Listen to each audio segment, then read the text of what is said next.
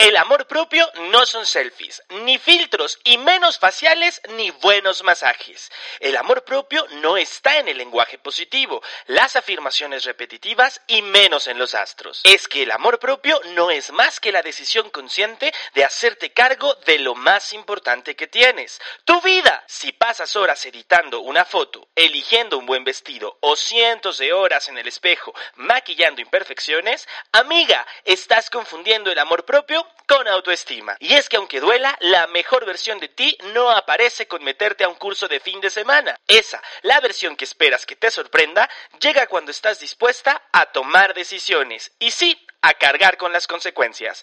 Y si aún estás huyendo de tu presente, es momento de sentarnos a ver La muerte del amor propio. Soy Adao Villaseñor, coach y conferencista y sobre todo Apasionado del amor propio. En este podcast vamos a netear, vamos a hablar de lo que pasa y a desnudar el alma. Mi propósito, que te reconcilies con tu historia, que venzas al maldito ego. Y aprendas a enamorarte de la mujer que hoy eres hasta la raíz. Así que bienvenida y ten presente siempre que Amor propio primero. Qué gusto y de verdad qué emoción escucharnos una semana más con este que es uno de mis temas favoritos porque finalmente de esto se trata este podcast, de hablar acerca del amor propio. Y aunque bien el amor propio siempre va a tener diferentes variables, vertientes, conocimiento, creo que siempre regresamos al mismo lugar y creo que es este verdadero entendimiento y sobre todo esta verdadera adopción e integración de lo que significa el concepto de amor propio y trasladarlo a la práctica diaria, porque finalmente el amor propio es este ejercicio de realidad, de práctica constante, de decisiones conscientes que nos van a permitir entender dónde estamos parados, dónde estás parada, qué es lo que persigues en la vida, es decir, qué es lo que verdaderamente te importa, crear posibilidades y manifestar estas posibilidades. Las posibilidades vienen cargadas de intenciones, es decir, de deseos de cosas que yo quiero que sucedan. Y si bien hemos hablado de lo que es una intención, los deseos de cosas posibles e imposibles, sigue haciéndonos falta, y, mucho más en estos tiempos, hablar acerca de lo que verdaderamente significa el amor propio. ¿Y por, qué, ¿Y por qué te lo digo? ¿Y por qué es importante que estemos parados en este lugar de entendimiento del concepto y que estemos constantemente cuestionando toda esta eh, pues invitación externa, todos estos, eh, todos estos flashes y, y, y, cargas de contenidos que tenemos, toda esta pues bola de, de, pues sí, como lo digo, contenidos que finalmente es lo que, lo que tenemos ahí, es una invitación muy grande a, a entenderlo, a vivirlo, pero creo que hay una gran situación que tenemos que entender y sobre la cual tenemos que ser 100% responsables. No todo lo que está ahí afuera, no todo lo que nosotros leemos, eh, vemos, es en realidad lo que necesitamos entender como, como, como amor propio. Y, y creo que es bien importante que nos quede lo más claro posible de, de qué va cuando lo pasamos a la práctica. Porque bueno, hoy con, con toda esta serie de información que tenemos allá afuera y sobre todo en las redes sociales y, y, todo este contenido gratuito al que podemos hoy acceder, algún otro con costo y costos bastante elevados, y nos hablan y nos invitan y nos incitan a consumir amor propio. Y entonces entendemos que el amor propio es una imagen, una publicación en Instagram, en Facebook, en Twitter, en TikTok, donde resaltamos lo bien que nos va en la vida, lo, lo, bueno que es vivir esta vida. Hacemos algunas conexiones entre el presente y el vivir en el aquí y en el ahora, entre un lenguaje positivo, entre ser productivo, entre ser feliz, el yoga, el mindfulness. Y entonces tenemos un montón de información que estamos tratando de entender cómo es que la aplicamos a nuestra vida. Y es decir, cómo es que hacemos que esto llegue hasta, hasta una manifestación cierta, porque finalmente el amor propio no está en el maquillaje, no está en la aceptación de sí mismo, y, y, ojo, porque esto es bien importante entenderlo. No es solamente eh, pararme todas las mañanas y tomarme una foto y sentirme bien y compartir lo bien que me siento con las personas y tener un diario del agradecimiento y, y no olvidar todos estos valores que sí son importantes, pero que finalmente en la integración y en el contexto total no están yendo hacia, hacia un verdadero propósito, no están cumpliendo un verdadero propósito, porque toda esta excitación por compartir el amor propio, tanto tú como los influencers, los gurús de moda, los pseudo coaches, toda esta incitación a, a, expresarte, a construirlo y a consumirlo, cuando llegas al final del mes, al final de la semana, cuando haces un recuento de las decisiones, de todo aquello que, que, vives, te das cuenta que estás pues un tanto despegada de esta versión y que del todo no es tan cierto, ¿no? Te decía en el episodio anterior que por qué siempre nos enfocamos en la parte negativa, por qué he recibido estos comentarios de, ok, ¿por qué siempre hablas de lo negativo, de los escenarios difíciles? Porque alguien tiene que hablar de eso. Y porque finalmente la negatividad no es mala. Esta concepción que tenemos no es mala. La negatividad lo que nos permite es disociar entre la realidad que existe en las redes sociales y la realidad de nuestra vida. Es decir, nos permite ir un pasito más adelante para que podamos cuestionarnos de manera más profunda lo que verdaderamente está ocurriendo. Porque desde la negación, desde la negatividad, desde este lado B, es donde podemos entonces trabajar para que el lado A verdaderamente esté fortalecido y sea un ejercicio que perdura en el tiempo. No solamente una situación pasajera, un cambio de perspectiva instantáneo que nos abre los ojos durante 10, 15 minutos, una hora, máximo una semana, y después volvemos a este vicio donde me siento ansioso, depresivo, donde no me entiendo, donde no quepo en mi cuerpo y donde no encuentro una manera concreta de poder llegar a lo que yo quiero, mi felicidad, mi libertad, los deseos que hemos construido, etc. Así que bueno, con todo este brevario y con toda esta eh, introducción de lo que va el episodio de hoy, quiero que quiero que te hagas esta pregunta consciente. Y cuando yo digo consciente es abrir la perspectiva, escuchar lo que te estoy diciendo. No escuchar únicamente para encontrar una respuesta, sino escuchar para recibir la información y entonces procesarla de acuerdo a tus procesamientos y protocolos mentales y encontrar una respuesta que pueda hacerte reflexionar y sobre todo confrontar tu vida.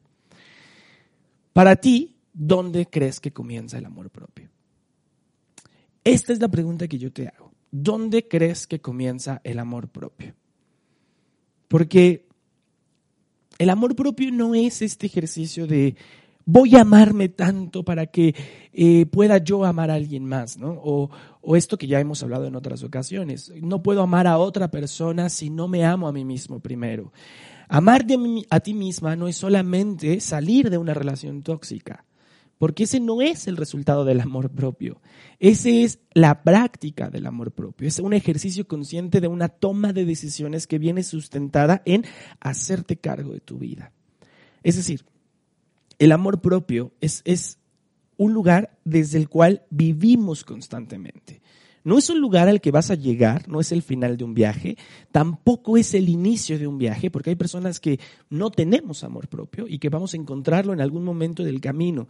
El amor propio es una constante, es algo que en algunas ocasiones va a existir y se va a manifestar con toda su fuerza y con todo su poder y quizá en algunas otras ocasiones lo vamos a reducir y, vamos a caer en el mismo patrón que no hemos roto y que no hemos atravesado en un cuento, en una historia, en una creencia que no queremos deshacernos de ella. El amor propio es quizá una de las disciplinas o de las constancias que vamos a requerir aplicar en nuestra vida con más intención y con más fuerza que muchas otras. Pero para que el amor propio exista, vamos a requerir tener otros factores y otros valores que nos permitan hacer que éste se manifieste, hacer que esté presente, que el volumen suba cuando es necesario, que llegue cuando verdaderamente lo necesito, cuando verdaderamente hace falta. Y no es que el amor propio vaya y venga, el amor propio siempre está ahí, solamente que a veces lo expresamos con una cantidad de intención más amplia y otras veces es muy reducido. A veces ni siquiera logramos escucharlo. Hay otras veces y basado en las decisiones que tomas donde el amor propio va a subir su volumen total y te va a empujar a que tomes una decisión. ¿El amor propio es egoísta? Sí, claro. El amor propio tiene que ser egoísta, porque tiene que estar basado en pensar en ti, pero no tiene que ser egocéntrico, porque cuando es egocéntrico pierdes de visibilidad el impacto que genera amarte desde el amor propio. Lo hemos hablado anteriormente también, esta diferencia entre el egoísmo y el egocentrismo. Eh, eh, el egoísmo está basado en darte una necesidad y cumplir contigo, pero estás por ahí pendiente del impacto que eso genera hacia afuera. Cuando eres egocéntrico, solamente estás parado en ti, en cómo te miras, en cómo te percibes, pero no estás atento a lo que ocurre afuera. Y mucho menos te importa el impacto que generan tus decisiones.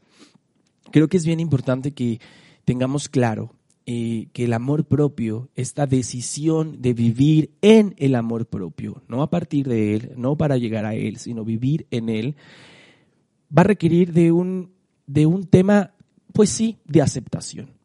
Creo que muchas veces has escuchado que, no sé, y por ejemplo, si tú eres una persona con sobrepeso, con problemas eh, con tu cuerpo, como lo llaman ahora, de cuerpo diverso, muchas veces hemos rescatado esta idea de que el amor propio es aceptarte a ti misma y mientras tú seas gorda, aceptándote como eres, entonces estás viviendo en amor propio.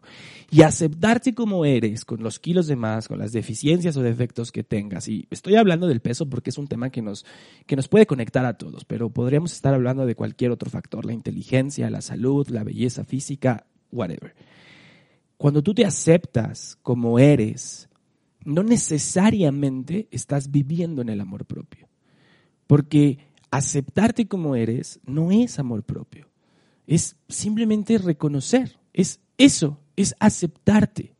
Y cuando hablamos de aceptarte, es el primer paso para comenzar a subirle el volumen al amor propio. ¿Por qué lo digo? Justo cuando tú logras aceptarte a ti, a tus condiciones, a tus privilegios, a lo que posees, a lo que no posees, es cuando estás aprendiendo a reconocer tus recursos. Reconocer tus recursos significa que estás por primera vez quizá despertando a tu presente. Es decir, que te estás dando cuenta del lugar donde estás parada, las decisiones que has tomado y todas las consecuencias que cada una de, una de esas decisiones que has tomado ha traído hasta ti. Pararte en el espejo y darte cuenta que estás llena de lonjas, de kilos, de pesos de más y aceptarte como eres, significa que hoy te diste cuenta en el lugar en el que estás. Que tomaste muchas decisiones quizá en el pasado con respecto de tu manera de alimentarte, que quizá te deprimiste y abusaste de la comida porque ansiedad, porque lo que tú quieras, o, porque caíste en cuenta que tu modelo educativo o, o, la forma en la que tus padres te educaron tenía esta recompensa secreta siempre en la alimentación porque te diste cuenta del patrón cada vez que estás estresada, cada vez que estás angustiada, que estás llena de trabajo, entonces caes en, patrones compulsivos y, hoy te paraste frente al espejo y te diste cuenta y lo aceptas. Y, te das cuenta que, que tu cuerpo es tuyo, que está bien como está, pero que hay algo más que puedes hacer por él. Hay algo más que puedes hacer por tu salud. Porque mira, muchas ocasiones yo he estado parado y dando sesiones de coaching y entrenamientos frente a mujeres de 150 kilos, hombres de 150 kilos o más, no sé, parados frente a mí, diciéndome que se aceptan tal cual y como son.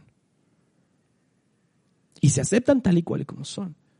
Se reconocen, se ven saben que tienen sobrepeso, saben que daña su salud, saben que no, son, que no son 100% felices porque su situación corporal, su situación de salud los limita a, los incomoda en, pero no hacen nada por cambiarlo.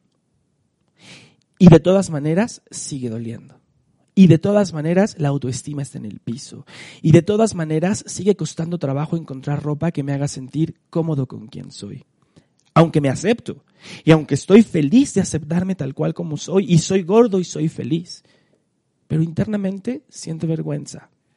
Y estoy consintiendo una vergüenza futura. Es decir, estoy aceptando que esto va a seguir siendo así, que voy a seguir presentándome así, pero tengo esta barrera y este escudo para que duela menos, para que las voces de afuera se callen, para evitar que la gente siga diciéndome cosas, para evitar o bajarle el volumen a los comentarios externos, sigo diciendo que me acepto tal cual y como soy. Y está ok, sabes cuáles son tus recursos, los conoces. Pero ¿y luego qué viene para ti? ¿Qué es lo que quieres de ti? ¿Qué es lo que verdaderamente te importa? Y ojo, porque podríamos estar hablando de cualquier defecto y reconocerlo no significa que verdaderamente esté parado en el amor propio. Vamos a poner un ejemplo quizá que no tenga que ver con el cuerpo para que verdaderamente veas cómo es el mismo, la misma situación. Después de tantos años en mi vida, y, hablo en un ejemplo genérico, me doy cuenta que mi mayor defecto, la, la cosa más horrible que yo tengo, la cosa más nefasta de mí, mi defecto más grande, es que soy un controlador. No sé, quizá te suene, quizá sea un buen ejemplo para ti. A lo mejor tú eres completamente controladora y no te habías dado cuenta. Y, y, quizá durante muchos años de tu vida creaste este patrón y esta conducta y esta manera de ser donde te estresabas por absolutamente todo lo que se salía de control, por todo aquello que no podías manejar o manipular, las situaciones en tu casa, en el trabajo, como tú quieras. Y te diste cuenta que esto, un día despertaste y te diste cuenta que esto estaba afectando tu salud. Que estabas llegando a niveles de estrés muy altos. Comenzaste a tener problemas con el riñón, con el estómago, con el hígado, quizás hasta problemas con la vista, lo sé. Comenzaste a tener problemas físicos, pero lo aceptas. Y dices, ok, me acepto tal cual y como soy y me amo tal cual y como soy. Soy súper controladora, súper manipuladora, estoy encima de todos los detalles, pero yo me acepto. ¿Y estoy feliz con eso? ¿Verdaderamente soy feliz con eso?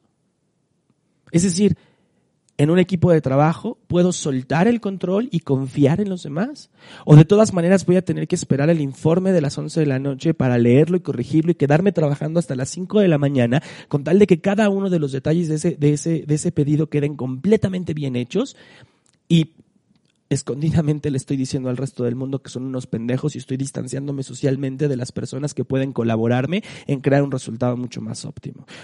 Estoy hablando del trabajo, pero ¿qué tal pasa en casa? cuando todo el tiempo invalido, demerito el esfuerzo de los demás.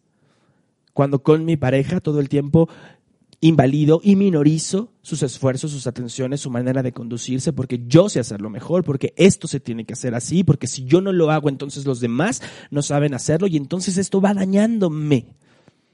Pero qué bonito que te aceptes tal cual como eres. Finalmente hay una consecuencia a pagar. Porque este es el inicio. Es decir, tengo que comenzar por reconocer, por aceptar mis recursos y luego, ¿qué hay después? ¿Qué es lo que viene para ti? ¿Cuál es la decisión que vas a tomar con respecto de lo que acabas de darte cuenta? Acabo de darme cuenta que mi mayor defecto en la vida es que soy extremadamente huevón y me encanta poner excusas para todo. Ya me di cuenta. Y me amo y me acepto tal cual como soy. Y me acepto y me amo tal cual como soy, huevona, con excusas y teniendo resultados de la fregada, teniendo una vida miserable, viviendo en la pobreza, en la escasez, en lo que tú quieras y como tú lo quieras llamar. Me acabo de dar cuenta que ese es mi efecto, pero me acepto y me amo como soy. Aunque siga perdiendo empleos, aunque siga llegando tarde, aunque la gente a mi alrededor no confíe en mí, no me hagan parte de cosas importantes, no me comuniquen proyectos grandes, que mis amigos ni siquiera me consideren para ciertas actividades, porque pues es que él siempre se despierta tarde, es que ella siempre tiene una excusa, es que a ella no le puedes pedir nada y genera una consecuencia. Entonces yo te pregunto, ¿cómo es que estás creando tu vida a partir de esta aceptación? Estás aprendiendo a aceptarte tal cual como eres y tomando tus recursos y verdaderamente reconociendo que a partir de ahí puedes crear tu vida y tus posibilidades? ¿O sigues creyendo que aceptarte y ser la gordita feliz, la gorda del grupo, a la que todo el mundo le hace chistes, o el huevón, o la loca, el controlador, o la chillona? Porque está chido aceptarte, está chido reconocerte saber qué es con lo que cuentas de ti. Y a partir de estos defectos, a partir de estas situaciones, comenzar a tomar decisiones con respecto de lo que quieres que sea tu vida. Porque mira, esto lo aprendemos. Esta es una situación que vamos justificando con el tiempo. Y esta aceptación, esta nula aceptación de nosotros, nos anula. Porque finalmente no estás aceptándote del todo. Es, es, un poco redundante, ¿sabes? Pero cuando te aceptas como, tal cual y como eres, tiene que venir por añadidura aceptar que tienes una posibilidad de cambiar tu vida. Hoy reconozco que esto es con lo que yo cuento y también acepto y reconozco que tengo la posibilidad de hacer las cosas diferentes.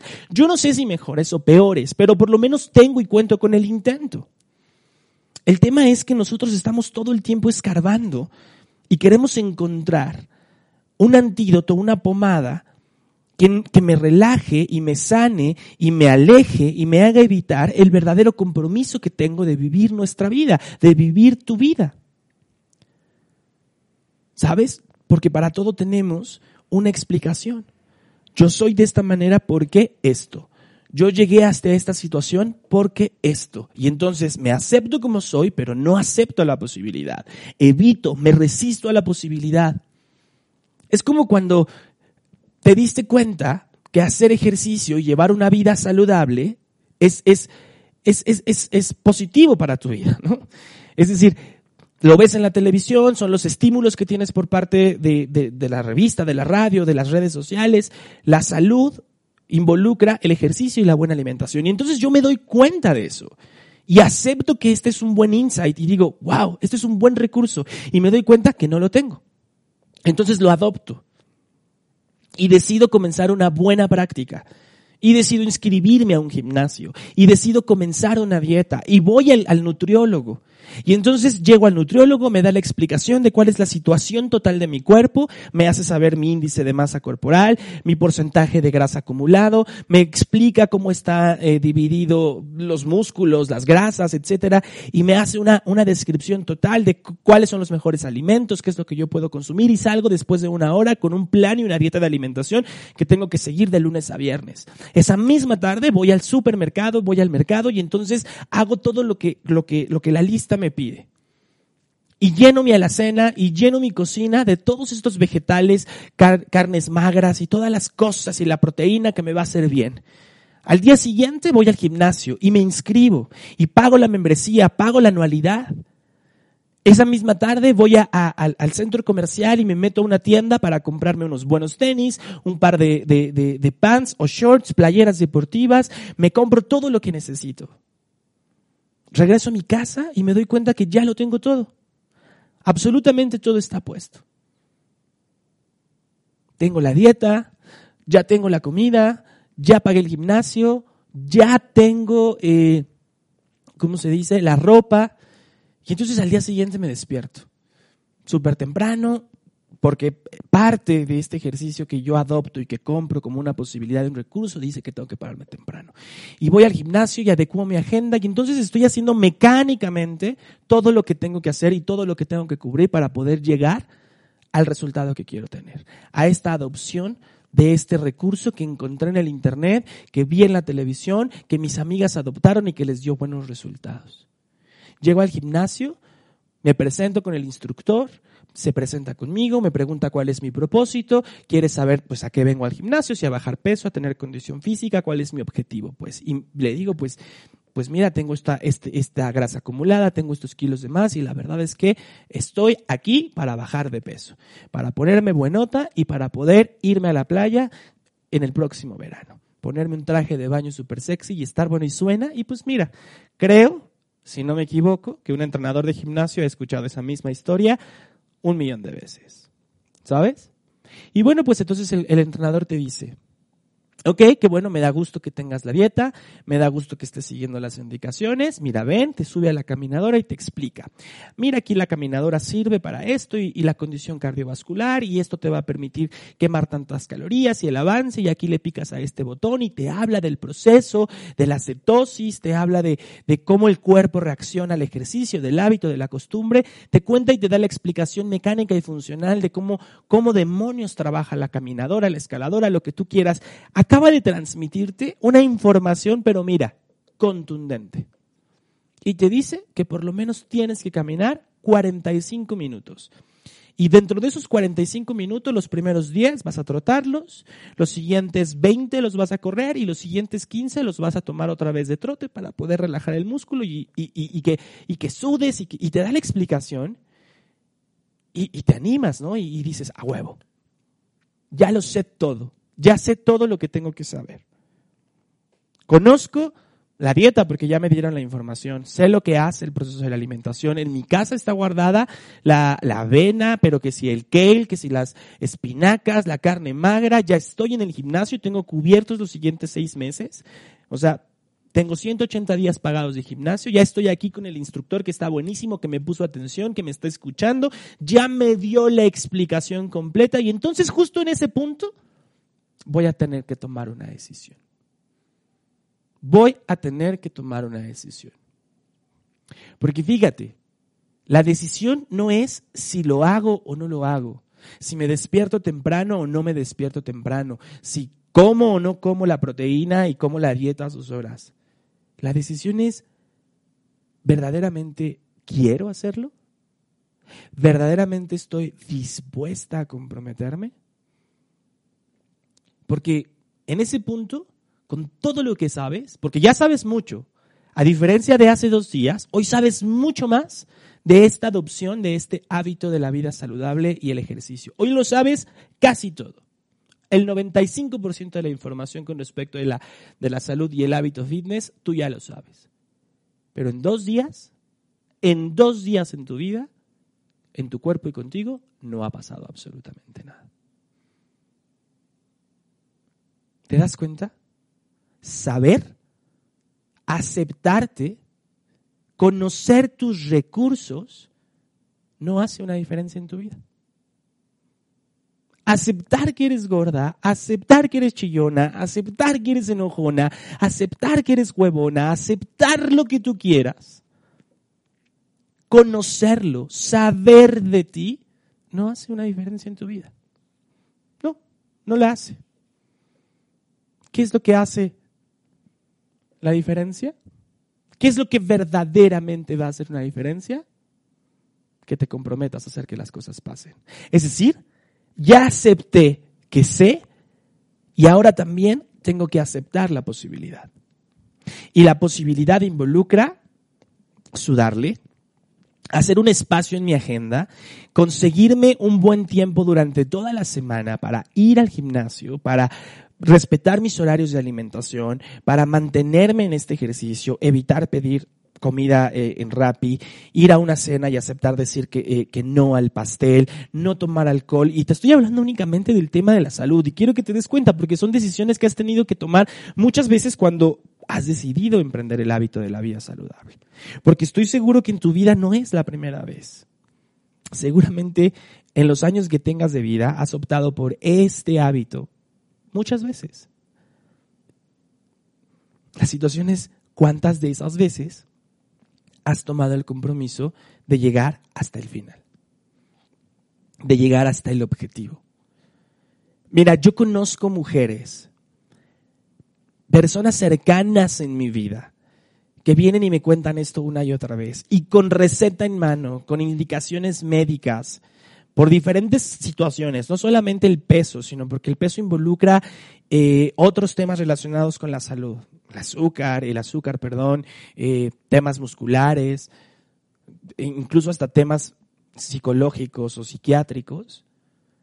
Con esa indicación, esa información, deciden no hacerlo. Aceptar, perdón, aceptar que tienes un problema, que tienes una condición, aceptar tu cuerpo, aceptar tus condiciones, no va a hacer la diferencia. lo único que hace la diferencia es tomar acción. Y sobre eso es tomar responsabilidad. Y mira, la responsabilidad es un tema que vamos adquiriendo con el tiempo y no tiene nada, nada, nada que ver con qué tan viejo eres o qué tan adulto eres. La adultez no tiene que ver con la edad, sino con el grado de responsabilidad que manifiesta cualquier persona con relación a su vida. Sabes, en otras palabras, si tú piensas que lo que ocurre en tu vida tiene poco que ver contigo y tiene mucho que ver con las circunstancias y con lo que escuchas, con el país o tal vez con otra persona, entonces déjame decirte que no estás en la posición de levantar la mano y decir que tú vives en el amor propio. Porque el amor propio es hablar de ti, solo de ti, del trabajo que haces contigo, del compromiso que tomas contigo y sí, el impacto que generas hacia afuera. El amor propio es hacerte consciente de lo que tú puedes crear, de lo que puedes hacer, de lo que puedes diseñar, de lo que puedes ejecutar y de lo que puedes obtener. Porque cuando se trata del amor propio, aquí no cuentan las personas, las historias de los demás, la vida de los otros. Que no digo que no sean importantes en tu vida, pero aquí estás tú y solo tú. Con el amor propio estás solo tú. Y si tú estás verdaderamente dispuesta a pararte en una posición de responsabilidad con respecto a tu vida, a tus relaciones, a tus éxitos, a tus fracasos, a tus aciertos, a tus errores, entonces date la bienvenida al espacio de amor propio que estás construyendo. ¿Sabes? Porque si tú no participas activamente de tu vida, todo este conocimiento que adquieres sobre quién eres no va a ejecutarse y no va a cambiar absolutamente nada de lo que hoy tienes frente a ti. Aceptar tu condición social, aceptar tu situación educacional, aceptar tu cuerpo, aceptar tu personalidad, aceptar tus virtudes, aceptar tus defectos es únicamente información disponible para ti que tienes que poner sobre la mesa y a la par tomar una valiente decisión de qué voy a hacer con esto. Lo voy a cambiar, lo voy a conservar, voy a ejecutar acciones para que esto deje de existir en mi vida, voy a romper patrones, voy a estructurarme nuevas creencias, nuevas perspectivas, voy a subirme a la caminadora, correr 5 kilómetros, 10 kilómetros y llegar a la meta, finalmente diciendo, amor propio primero.